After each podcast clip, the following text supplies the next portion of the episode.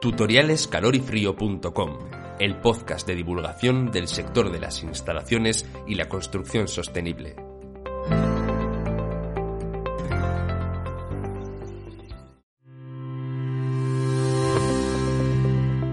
Hola a todos y bienvenidos al podcast de tutoriales de calorifrío.com. Hoy en este podcast en el que hablamos de los temas más importantes del sector y se explican también conceptos clave, tenemos a José Luis Gutiérrez, doctor en Ciencias Físicas por la Universidad de Valladolid, que va a hablarnos sobre el hidrógeno verde y va a darnos las claves de esta energía del futuro. Hola, muy buenas a todos. Eh, en el podcast de hoy vamos a hablar sobre un tema que es realmente de rabiosa actualidad, como es cómo conseguir fuentes de energía nuevas que sean sostenibles, que sean baratas y que además sean verdes. Es decir, responder a la clásica pregunta de tener algo bueno, bonito y barato. ¿Cómo podemos hacer eso? Pues una manera de hacerlo es utilizando el hidrógeno verde, o la también denominada energía del futuro.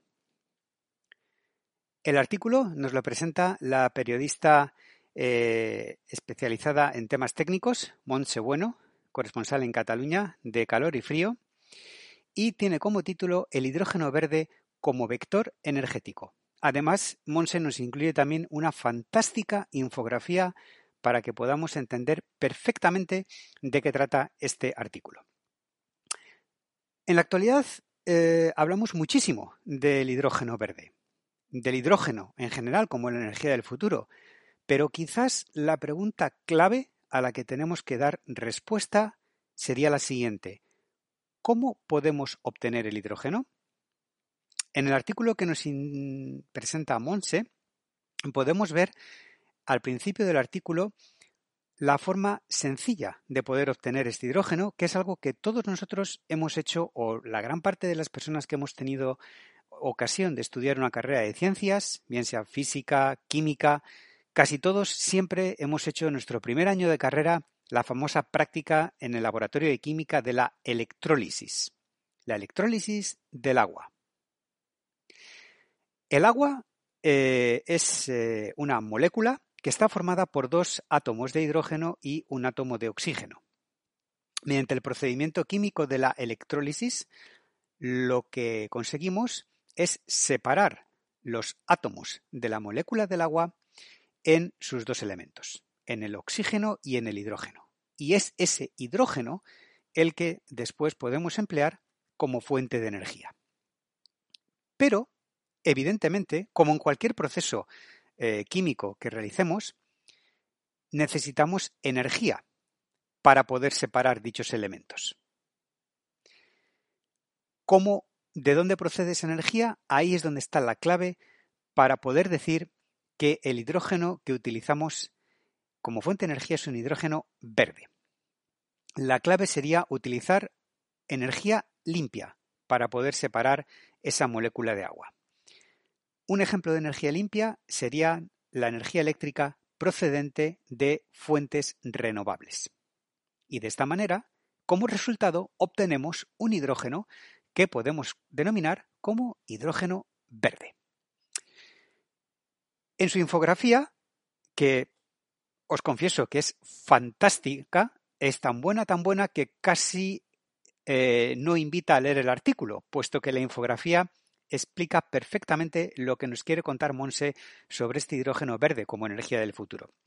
En la infografía, como hemos comentado anteriormente, Monse nos va a indicar el proceso de generación del hidrógeno, la obtención de esa energía verde y además las aplicaciones que podría tener, como podrían ser aplicaciones en el transporte, la logística, la industria, la vivienda, prácticamente casi cualquier sector que podamos imaginar se va a poder beneficiar de esta nueva fuente de energía.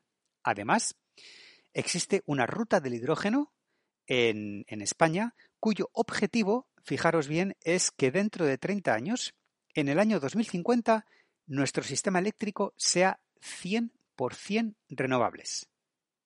Curiosamente, en esa época, en el año 2050, yo tendré ya 75 años y os confieso que espero verlo y espero que sea bastante antes del año 2050. Por lo tanto, Las renovables van a ser la base para que esa electrólisis que nos proporcione el hidrógeno pueda hacer que ese hidrógeno sea realmente verde. Claro, hasta aquí eh, podríamos pensar que todo es perfecto y todo es muy bonito. Y ese objetivo del que hablábamos al principio de obtener algo bueno, bonito y barato es sencillo. Pues nada más lejos de la realidad. Uno de los problemas que tiene el hidrógeno, como bien indica Monse, es el transporte. Y para ello, eh, para poder solventar ese problema, se está optando por producción a nivel local o por localizar industrias de manera que se pueda reducir ese transporte y por lo tanto se puedan reducir las dificultades de mover ese hidrógeno a grandes distancias. Como hemos comentado antes, eh, las aplicaciones eh, son en sectores que tengan una, potencia, una potencialidad de electrificación baja, es decir, sectores en los cuales directamente no se puede utilizar la energía eléctrica como fuente de energía. Ejemplos pueden ser industrias pesadas, transportes pesados, industrias del acero, transportes marítimos, las industrias de fertilizantes, etc. Por otro lado, como indica Monse, a nivel europeo se ve el hidrógeno verde como una oportunidad para poder reindustrializar determinados países, como podría ser el caso del nuestro, como podría ser el caso de España. Ah, evidentemente, a fecha de hoy, se trata de una energía que es, eh, digamos, cara, ¿vale? Comparada con otro tipo de fuentes de energía, como pueden ser las procedentes del carbono o energías fósiles. Pero, no obstante, a medida que vaya aumentando la demanda del hidrógeno, como nos dice Monse, el precio se podría reducir, fijaros bien, hasta en un 71%. Con lo cual, cuando yo ya tenga 75 años, es posible que el precio en esa época, comparado con el precio que se paga ahora, sea más de un 70% más barato. Con lo cual, en el año 2050, el hidrógeno verde podría ser absolutamente competitivo y estar en una posición ventajosa respecto a otro tipo de energías. Finalmente, Monse eh, concluye en su artículo explicándonos, detallándonos esa hoja de ruta que ha indicado en su infografía. Eh, la hoja de, ruta del hidrógeno verde en España es un documento que se incluye dentro de un documento más global que se denomina el Plan Integrado de Energía y Clima para el periodo 2021-2030. Este plan integrado fija objetivos muy concretos y objetivos medibles. Esto es algo muy interesante cuando se redactan planes, que los objetivos sean cuantificables, y en este caso lo son. El objetivo sería eh, una potencia instalada, fijaros bien, de 4 gigavatios de electrolizadores, ¿vale? Para poder llevar a cabo esas electrolisis que se van a necesitar, un mínimo de un 25% de consumo de hidrógeno verde por parte de la industria y la reducción de gases de, efecto invernadero en 4,6 millones de toneladas. Se trata, pues, de un plan eh, que podríamos calificar de súper ambicioso, espectacular y eh, realmente muy optimista, pero eh, hacia el cual hay que caminar. En definitiva, según nos indica Monse en su fantástico artículo, el futuro, el futuro de la energía va a pasar necesariamente por emplear el hidrógeno verde como una fuente de energía. Y esto va a ser necesario si queremos avanzar en la descarbonización del sector industrial. Recordemos que hace unas poquitas semanas el eh, panel intergubernamental de países contra el cambio, de la lucha contra el cambio climático, el famoso IPCC, ha publicado su último informe en el cual nos apremia a que la urgencia por eh, reducir estas emisiones de gases de efecto invernadero es para ayer. Es decir, es absolutamente necesario tomar medidas ya.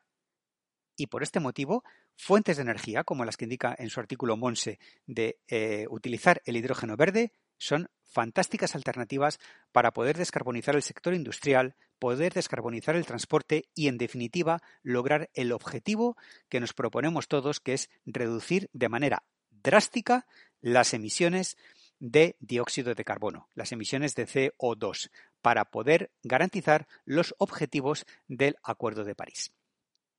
Simplemente eh, termino eh, este podcast invitándoos de verdad a visitar la web calorifrío.com en su apartado de energías renovables y gases renovables y leer en su totalidad el artículo de Monse Bueno, que publicó hace ya algunos meses y que se titula El hidrógeno verde como vector energético, junto con su infografía. Un saludo a todos y nos escuchamos en el próximo podcast. Hasta luego. Y hasta aquí el podcast de calorifrío.com. No olvides suscribirte para no perderte más contenido. Visita la web www.calorifrío.com para más información sobre este y otros temas. Muchas gracias por vuestra atención y hasta pronto.